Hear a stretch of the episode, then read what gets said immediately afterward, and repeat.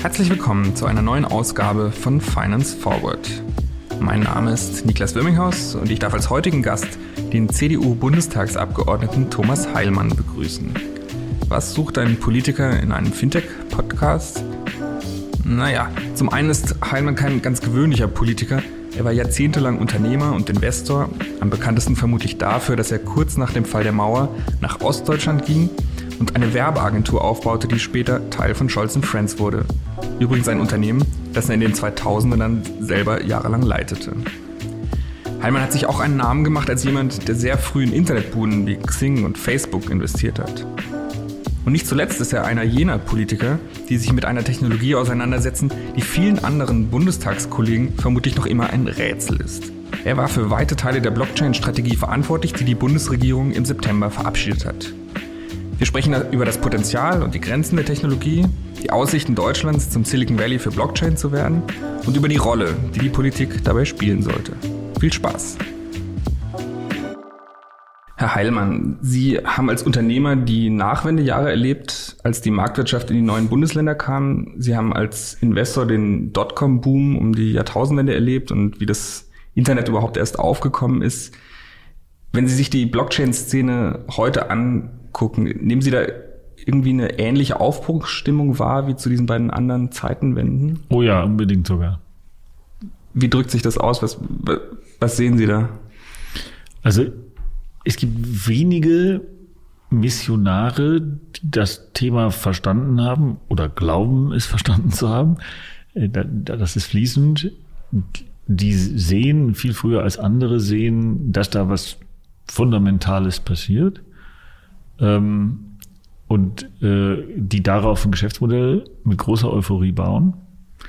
Jetzt muss man sagen, auch Internet war natürlich ganz sicher eine riesige Revolution und ich glaube, heute wissen wir breiter, dass das auch wirklich fundamental ist. Insofern hatten alle die, die in den äh, 90er Jahren damit anfingen, recht mit ihrer Prognose. Das ist groß. Aber natürlich haben keineswegs alle, sondern eher nur eine Minderheit damit wirklich Geld verdient. Und deswegen ist natürlich auch bei den Blockchain-Leuten unklar, wer da jetzt eigentlich wirklich Geld verdienen wird. In, in welchem Status befinden wir, wir uns? Also es gibt Pioniere, gibt schon echte Geschäftsmodelle, kann man schon ein bisschen absehen, wer gewinnen, wer verlieren kann? Also die meisten sind Pioniere und wenn Sie mich jetzt so fragen, erinnere ich mich äh, an Paulus Neef, den vielleicht der eine oder andere noch kennt, ist der Gründer von Pixel Park, der sehr richtig 1991 ähm, gesehen hat, was da passiert und dass das Agenturgeschäft ähm, auch ein digitales Agenturgeschäft wird. Wir haben damals äh, in Pixelpark investiert, hat sich für uns auch sehr gelohnt, für ihn eben leider nicht, ähm, weil er viel zu spät gesehen hat, dass er da irgendwie in die Walachei gekommen ist. Ähm, ich äh, mochte und mag äh, Paulus sehr. Er ist ein wirklich großer Visionär, aber beim Geschäftsmodell bauen hat er nicht immer eine glückliche Hand gehabt. Und Manche heute aus der Blockchain-Szene erinnern mich an ihn. Äh, nette Personen mit, mit einer guten Vorstellungskraft, aber ob das Geschäftsmodell so hundertprozentig sitzt, weiß man noch nicht. Und es ist natürlich immer im Nachhinein dann viel einfacher zu sagen, na klar ist das der Mark Zuckerberg, der gewinnt und so. Hm, okay. Wie sind Sie persönlich bei der Blockchain-Politik gelandet? Sie sind ja seit 2017 im Bundestag, davor Justizsenator in Berlin. Lag jetzt nicht unbedingt auf der Hand. Na, ich wollte schon unbedingt Digitalpolitik machen. Mhm. Und das ist mir auch gelungen. Ich saß auch in den letzten und in den vorletzten Koalitionsverhandlungen im Bund auf der Digitalseite. Ähm, und ich würde gerne diesem Thema auch treu bleiben. Und dann gibt es innerhalb von solchen Bereichen so Verteilungsrunden, wer macht jetzt welches Thema. Und Blockchain ist ehrlich gesagt übrig geblieben. Ähm, ich habe Online-Zugangsgesetz gemacht ähm, und ich hatte eigentlich äh, 5G und Breitband und äh, dann gab es eine Tauschaktion und dann wurde ich sehr dringend gebeten, äh, Blockchain zu machen. Was ich nicht uninteressant fand, aber ehrlich gesagt, Breitband ist auch nicht uninteressant. Und äh, was heißt das, wenn so ein Thema übrig bleibt? Das heißt schon, dass die Kollegen dem jetzt nicht so die wahnsinnige Wichtigkeit beimessen oder nee, überhaupt nicht, hat sich keiner zugetraut. Mhm. Also alle haben denen das gar nicht, sondern das ist so kompliziert, das verstehe ich nicht. Das muss einer der Technik sagen. Ich, Leute, ich bin Jurist. Ja, jetzt hör mal auf. Und so ist es dann äh, bei mir gelandet. Und äh, dann habe ich mich ehrlich gesagt auch noch viel tiefer damit beschäftigt als davor. Weil wenn sie so, ich finde, dann hat man eine Verantwortung übernommen und dann muss man die Verantwortung ja auch gerecht werden. Und dann habe ich ehrlich gesagt mich wirklich intensiv auch mit äh, Vertretern der Branche getroffen und unterhalten und ähm, und so ist das zustande gekommen. Ist nicht so, dass ich jetzt sozusagen in den Bundestag gewählt bin und sofort auf das Thema Blockchain losgestürmt bin. So war es nicht. Mhm. Sie haben sich, glaube ich, schon sehr stark engagiert die, die letzten zwei Jahre in dem Bereich, haben ja an der Strategie am Ende mitgeschrieben, jetzt auch gerade nochmal gefordert, dass unbedingt was passieren muss, damit Deutschland diese Chance nicht verpasst. Ich frage mich so ein bisschen, wie wichtig ist das Thema eigentlich wirklich? Ist das, so, ist das wirklich die Schlüsseltechnologie, die Deutschland vielleicht auch erlaubt, diese zweite Halbzeit der Digitalisierung zu gewinnen? Oder messen wir ihm denn dann teilweise doch zu viel Wichtigkeit bei diesem Thema? Also erstens, nein, Blockchain wird nicht das entscheidende Schlachtfeld werden für den Kampf der, um die Digitalisierung, also zwischen Asien, Europa und den USA. Soweit will ich nicht gehen. Zweitens, die Technologie bringt unschlagbare Vorteile. Ob sich diese Version der Technologie durchsetzen wird oder eine Anschlusstechnologie, kann ich Ihnen nicht sagen, weil ich nicht weiß, wann und wo welche Anschlusstechnologie hm. äh, durchkommt. Die Tatsache, dass Sie keinen Intermediär brauchen, dass Sie Vertrauen erzeugen können, ohne eine Zentrale zu haben, ähm, dass Sie Sicherheit über den Absender ähm, haben können, das alles sind so eindeutige Vorteile. Äh, sie werden einen bestimmten Teil der Software in ihrer Funktionsweise standardisieren können über, über die Tokens. Ähm, das wird alles so viele Vorteile bringen, dass ich mir nicht vorstellen kann, dass, dass es nicht ein sehr breites Einsatzgebiet für Blockchain-Technologie oder DLT-Technologien geben wird. Aber ich kann Ihnen nicht sagen, in welcher Fassung und welcher Version, weil ich ja nicht die Zukunft vorhersehen kann. Und das ist so innovativ, was da passiert, dass wir auch in einem halben Jahr nochmal einen ganz neuen Schlenker sehen werden. Ja, also wird es bei Ethereum bleiben? Wie entwickelt sich Ethereum weiter? Das weiß keiner. Ich weiß es erst recht nicht. Und äh, deswegen bin ich ein bisschen vorsichtig zu sagen, diese Technologie wird es sein. Ja. Aber Sie sehen schon große Fortschritte auch. Also das eine ist ja, glaube ich, das Potenzial, was sich aus der, was sich theoretisch aus der Technologie ergibt. Und das, was man heute wirklich schon sehen kann, sagen wir jetzt zwei Jahre nach dem großen, nach dem großen Boom, es ist ja wahnsinnig viel Geld in die Szene geflossen. Und ich frage mich manchmal, was haben Sie mit dem Geld eigentlich gemacht? Also wo sind eigentlich, was, was wurde geliefert? Naja, wenn Sie überlegen, wie viel Geld in den neuen Markt geflossen ist äh, und wie viel von diesen Geschäftsmodellen pleite gegangen sind, dann äh, können Sie diese Frage auch stellen. Aber die dahinterliegende Frage war, ist das Internet die falsche Wette gewesen? ist natürlich auch Quatsch. Ähm, und es war die richtige Wette. Es, mhm. es war die richtige Sichtweise, dass sich es durchsetzt.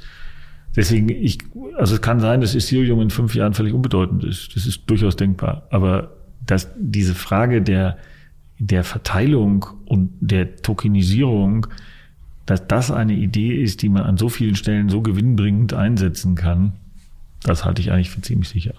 Gibt es konkrete Startups, konkrete Projekte, die, die Ihnen Mut machen, die Sie richtig gut finden?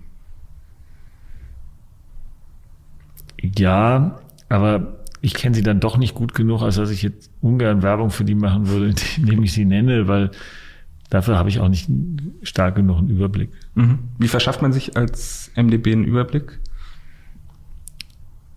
Ja, indem man sich da ein Netzwerk aufbaut, mit Leuten redet, ähm, auf Konferenzen geht, also so wie Sie das als Journalist auch machen würden. Okay. In dieser Blockchain-Strategie, die letztes Jahr verabschiedet worden ist, ähm, ist viel von Ihrer Arbeit eingeflossen. Gibt es Punkte, die Sie, die Sie vermissen da drin oder ist es schon sehr ambitioniert und was sind aus Ihrer Sicht so die, die wichtigsten ähm, Dreh- und Angelpunkte an dieser Strategie? Also ich hätte mir gewünscht, dass wir noch weitergehen, weil wenn wir einen guten Rechtsrahmen dafür liefern, dann würde sich das noch dynamischer entwickeln. Ähm, und das ist gut so. Und wir wollen weder, weder bin ich jetzt dafür, dass wir da so eine Förderarie loslegen, noch, dass wir als Staat entscheiden, welche Technologie sich durchsetzt. Aber ich hätte mir gewünscht, dass wir noch viel stärker in Pilotanwendungen gehen. Ähm, Das hieß der, dass der, dass der Staat an den Stellen, wo, wo er kann, auch selber Projekte beauftragt.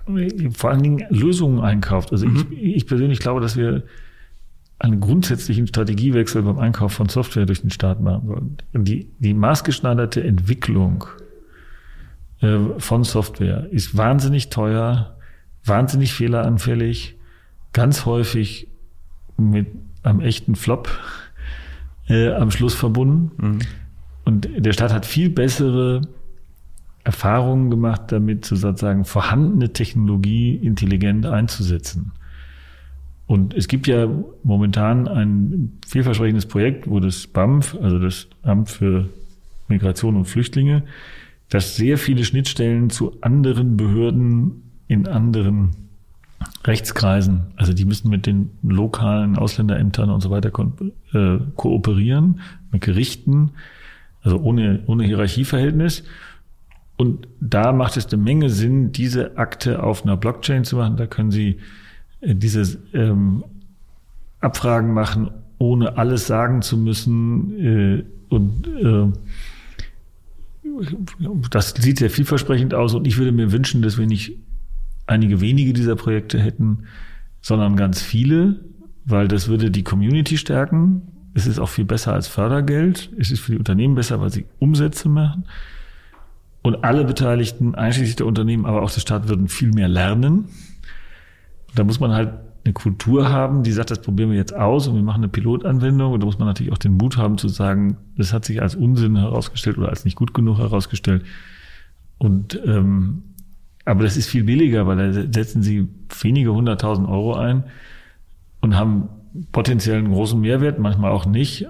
So stattdessen machen wir ja Milliardenprojekte in der Softwareentwicklung, die nicht abheben. DE-Mail und was wir alles gemacht haben. Ja. Wie, das klingt eigentlich wie ein, wie ein No-Brainer. Wieso landet dann sowas nicht in dem endgültigen Papier? Weil wir langsam in der Strategieentwicklung sind und das liegt daran, dass zu viele Beteiligte im politischen Betrieb, ehrlich gesagt, keine Vorstellung vom Thema Software haben. Mhm. Das Parteiübergreifend, also ist jetzt ja. gar nicht. Und da gibt es dann kein Verständnis für, aber wie kann jemand dagegen sein? Sie müssen schon aktiv, Sie müssen, in der Politik brauchen Sie Mehrheiten. Und mhm. Mehrheiten heißt, es muss jemand aktiv dafür sein. Wenn Sie jetzt über das Thema ähm, Stablecoin reden, dann erlebe ich immer wieder Kollegen, die sagen, klingt ziemlich überzeugend und so. Aber ganz ehrlich, das überlasse ich jetzt mal den Experten, das verstehe ich nicht und und das ist keine, das, das reicht nicht. Also wenn ein paar so sind, ist okay, aber sie brauchen schon eine ganze Menge Leute, die sagen, das wollen wir jetzt so. Mhm. Über welche Punkte in der Strategie waren Sie glücklich? Also wo sind Sie stolz drauf? Also ich finde, in der Strategie steht im Wesentlichen, alles was drin steht, ist mindestens okay, meistens sogar sehr richtig. Ja? Ähm, aber ich hätte mir mehr Ambitionen beim Tempo gewünscht. Ich hätte mir gewünscht, dass wir beim Thema digitale Identitäten schneller vorankommen. Äh, da steht drin, wir machen jetzt ein Gutachten in Sachen äh, äh, registerbasiertes, also DLT-registerbasiertes Unternehmensrecht. Ähm, Darin liegt aus meiner Sicht eine große Chance, auch für das Thema Mitarbeiterbeteiligung. So, das, ich bin jetzt enttäuscht, habe ich schon geahnt, als sie verabschiedet wurde im Sommer, dass wir doch nicht im letzten Jahr das, das digitale Wettpapier als Gesetzentwurf haben. Da habe ich jetzt auch nochmal Druck gemacht. Ähm, jetzt ist ja interessant ist, also ich bin jetzt, wie Sie müssen sich vorstellen, wie, wie so ein Mensch auf so einer Trainerbank der sieht, dass da doch noch ein paar Fehlpässe gibt, während das Publikum draußen ja die, die Blockchain-Strategie eigentlich ganz ordentlich fand. Ähm, insofern ist das, glaube ich, eine Perspektivfrage. Mhm. Okay. Aber ich verstehe mich auch als Antreiber. So verstehe ich auch meine Rolle. Genau, jetzt haben Sie gerade beim, beim Justizministerium, glaube ich, wo dieses Thema Blockchain-Anleihe mhm. liegt, ähm, sozusagen ein bisschen Tempo eingefordert.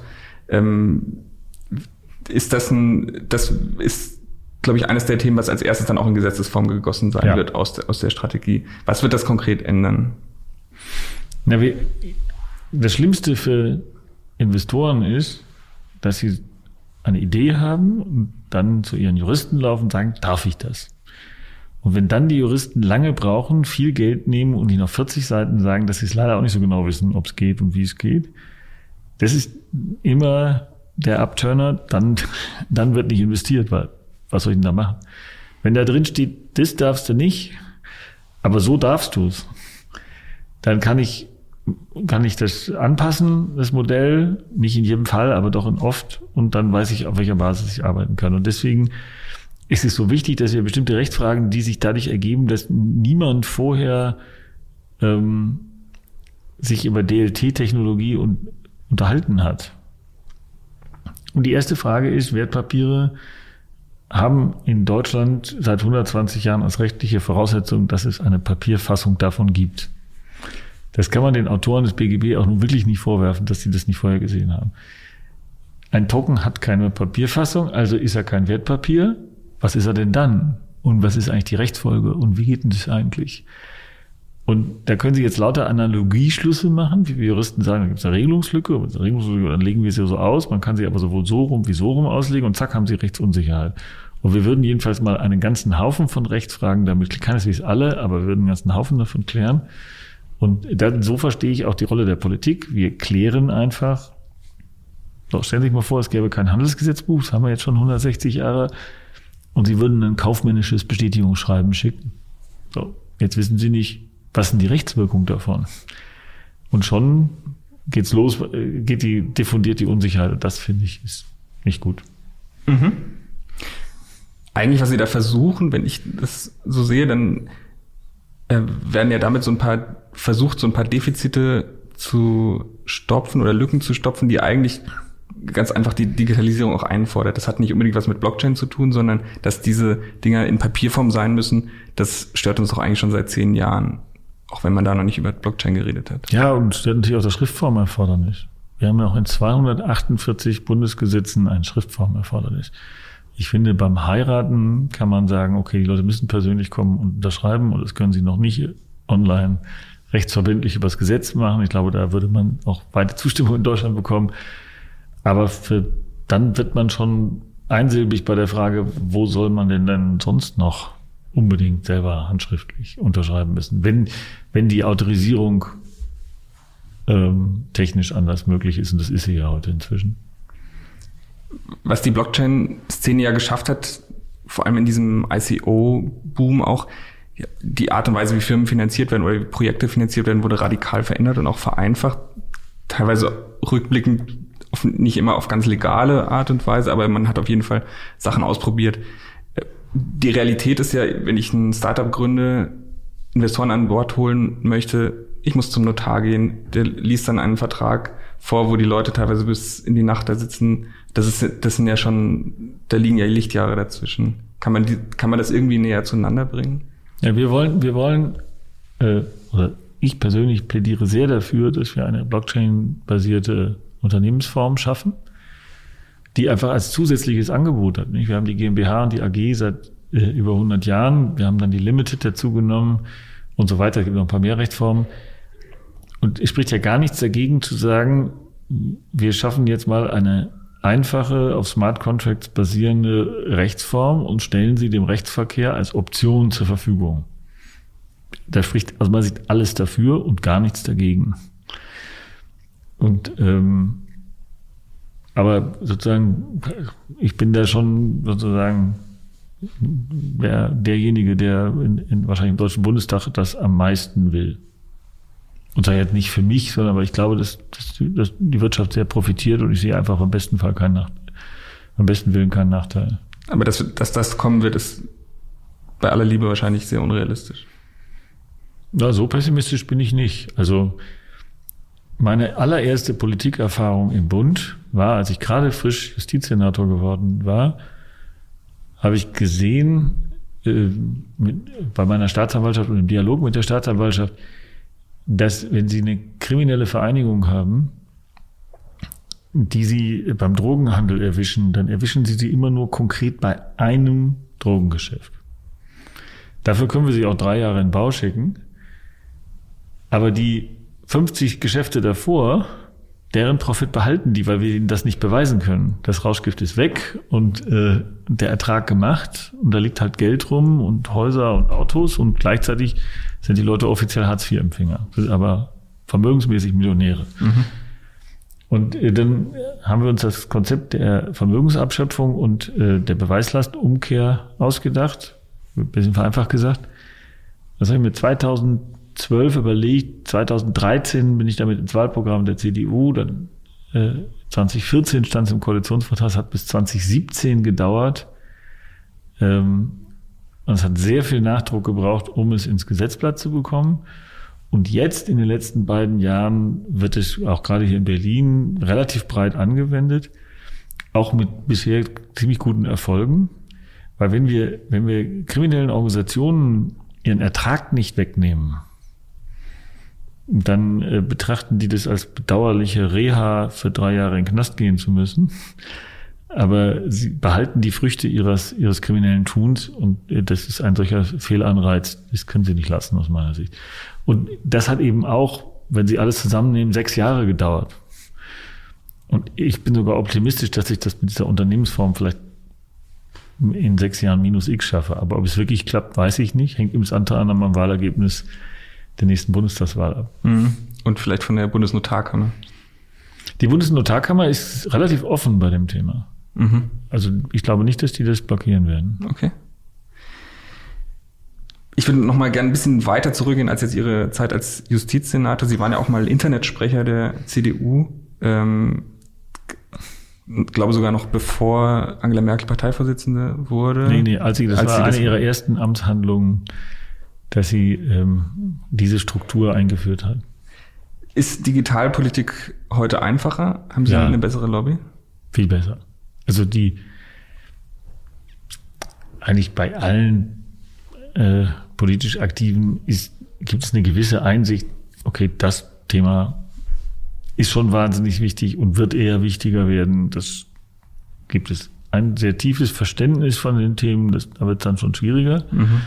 Aber während, also vor 20 Jahren, das ist ja knapp 20 Jahre her, war man irgendwie Alien. Was jetzt nochmal genau? Wie ist Die das CDU mit, hat 2007, ja. 2008 ein neues Grundsatzprogramm geschrieben. Da kommt so wenig von Digitalisierung vor. Ähm, das, äh, das wird jetzt, wir machen ja gerade wieder Neues, das wird anders werden jetzt. Wie ist das mit der Skepsis gegenüber neuen Technologien? Das ist ja was, was uns Deutschen irgendwie nachgesagt wird. Ist, ist sie noch da? Ist sie weniger geworden? Nein, ich glaube, sie ist im Wesentlichen noch da. Es gibt eine wunderbare Podcast-Serie in Amerika, die heißt The Pessimist Archive, also das Archiv der Pessimisten. Und das erzählt die Geschichten, wogegen die Menschheit alles war. Und das Erstaunlichste war, dass selbst gegen den Regenschirm es einen verbreiteten Widerstand gab und das als Erfindung angegriffen wurde. Woran sie, und es ist eine amerikanische Serie, also die sehen daran, die Bedenken gegen neue Technologien haben eine ganz, ganz lange Tradition.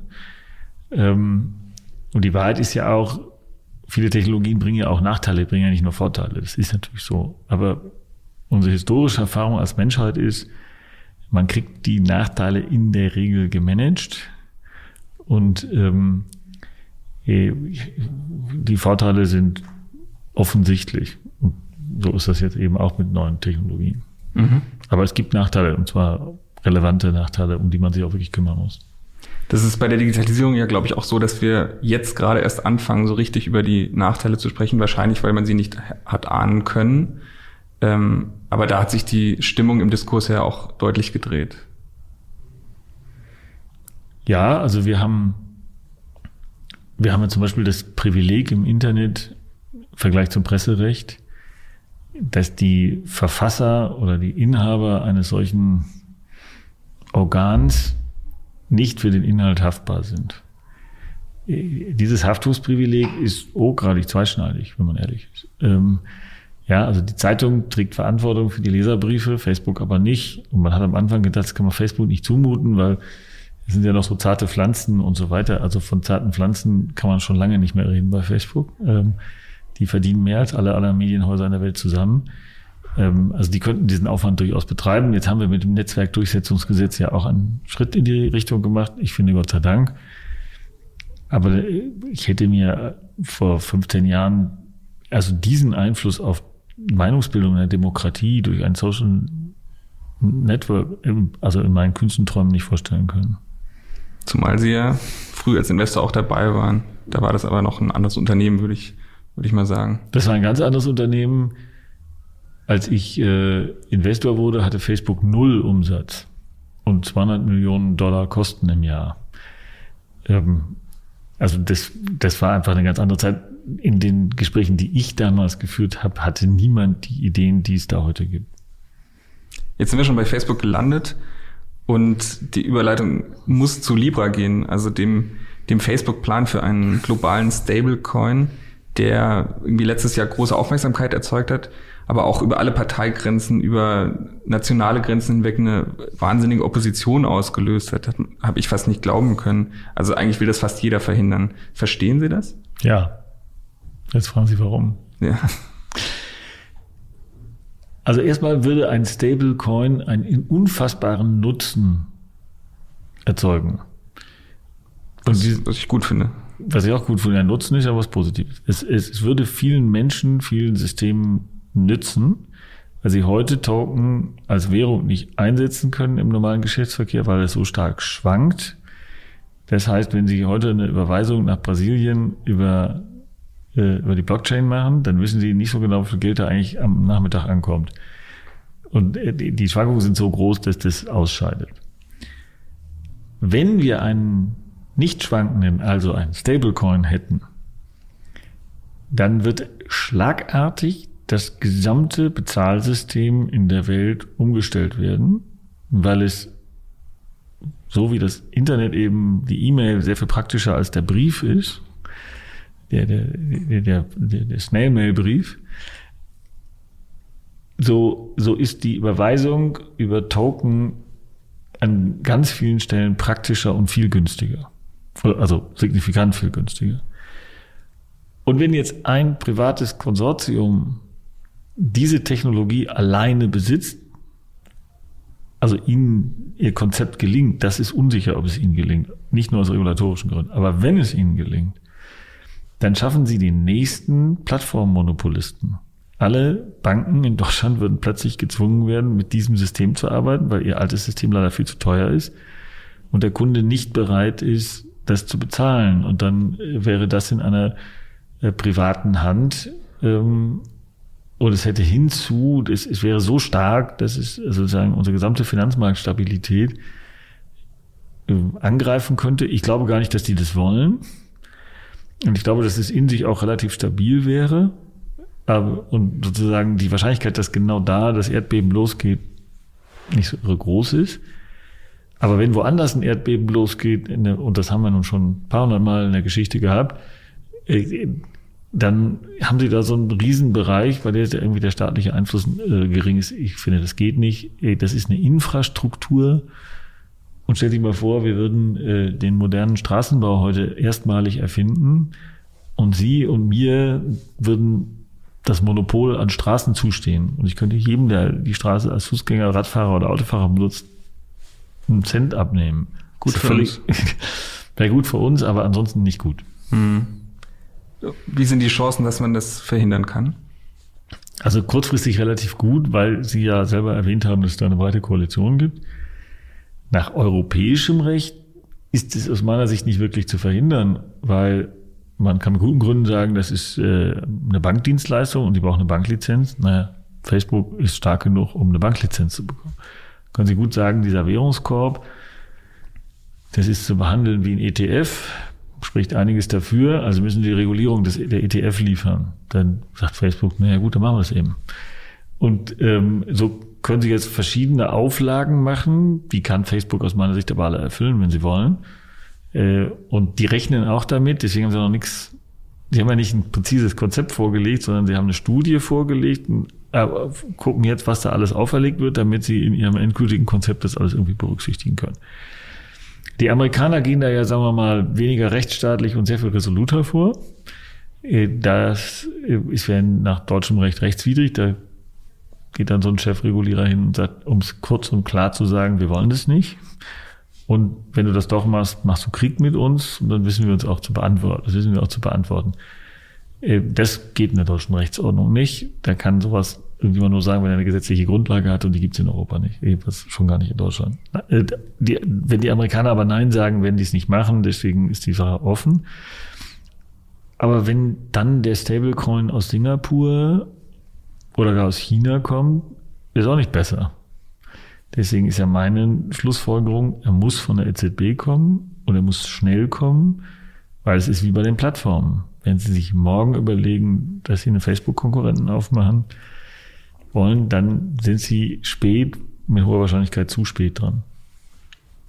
Die, die Idee mit diesem Stablecoin der EZB, wabert ja ein bisschen durch, die, durch den Raum schon seit einiger Zeit, gibt aber auch da starke Gegner. Also die, die Bundesbank selber hat ja gesagt, das äh, ist eigentlich nicht, so können Sie sich das nicht vorstellen. Die Gefahr bei einem Bankrun wäre viel zu groß. Auch die Frage, was das für das Geschäftsmodell privater Banken eigentlich bedeuten würde, wenn jeder Bürger bei, bei der EZB seine Stablecoins ähm, anlegen kann. Mit dem Argument hat die Bank, hat äh, die Bundesbank recht. Ähm wir hatten 800 Bankenkrisen in der Neuzeit oder sowas. Das heißt, die 801. Bankenkrise kommt früher oder später. Und natürlich ist es so, dass wenn ich das Geld gar nicht erst bar abheben muss, es um der Bank, sondern ich kann per einem Knopfdruck das sozusagen in Sicherheit bringen. Ey, das würden so viele Leute so schnell machen, dass, äh, dass, ich ein, dass das wie ein Brandbeschleuniger einer Finanzkrise wirkt. Nun gibt es ja durchaus Konzepte, die das Problem berücksichtigen und sagen, die EZB gibt einen Stablecoin heraus und auch einen entsprechenden Regulierungsrahmen und ähm, gibt es aber nur Geschäftsbanken. Und die Geschäftsbanken geben es über sogenannte Konnektoren weiter an ihre Kunden. Das ist dann so ähnlich wie Giralgeld. Mhm. Ähm, aber es wäre sichergestellt, dass die, ähm, dass der Rechtsverkehr sozusagen dann stabile, aber Bankentoken hat. Das heißt, sie hätten einen Sparkassentoken, einen Deutsche Bank-Token, Commerzbank-Token, Volksbank-Token und so weiter. Und optimalerweise sind die äh, interoperabel. Ja, ähm, hoffentlich. Nee? Na, hoffentlich. Also da müssen sie was für tun. Das passiert ja nicht von alleine. Mhm. Das ist, also theoretisch dürften die Banken das ja heute schon machen. Es gibt ja eine E-Geld-Richtlinie aus Brüssel. Aber weil niemand den Standard hat, fängt es auch niemand so richtig an. Die experimentieren alle irgendwie so im Kleinen, äh, aber eher so auf so einer Forschungsebene damit herum. Und da, glaube ich, würde die Führungsrolle der Zentralbanken jetzt notwendig sein. Am Ende haben wir ja damit auch wieder ein großes öffentliches Digitalprojekt, also eines, vor dem Sie so äh, vor ein paar Minuten noch gewarnt haben, weil wir uns damit ständig verheben. Wie sollte man das aufsetzen, dass es nicht in einem Desaster endet? Das Projekt ist ja noch nicht so richtig groß. Also ähm, ich würde ja jetzt nicht eine neue Chain bauen lassen von der Bundesbank, sondern ich würde auf einer der bestehenden das aufsetzen. Und am Ende des Tages ist das mehr eine Rechtsfrage denn eine technische Frage. Mhm. Ja, weil, weil es geht ja darum, dass sie einen Code schaffen, den es ja schon äh, hunderte, tausende Mal in der Welt gibt. Dann schaffen sie einen weiteren und sagen, und bei dieser Zahlenkombination sagen wir Bundesbank, wenn der von der Bank eingereicht wird, dann gibt es dafür einen Euro. Das ist ja genau dasselbe, wie wenn Sie ein Stück wertloses Papier, wo nur zufällig eine Bankdrohne drauf gedruckt ist, da sagt Ihnen ja auch die EZB, wenn das Ding über eine Bank reinkommt, dann ja, schreiben wir sicher 10 Euro gut. Das ist ja, darum geht's ja. Und das ist nicht so irre schwierig. Okay. Das ist jetzt nicht auch, also das kann jetzt hier nicht jeder und auch ich könnte es selber nicht programmieren, aber es ist jetzt nicht wir fliegen damit nicht zum Mond. Okay. Wie schätzen Sie die, die Mehrheiten dafür ein? Sehen wir das in absehbarer Zeit?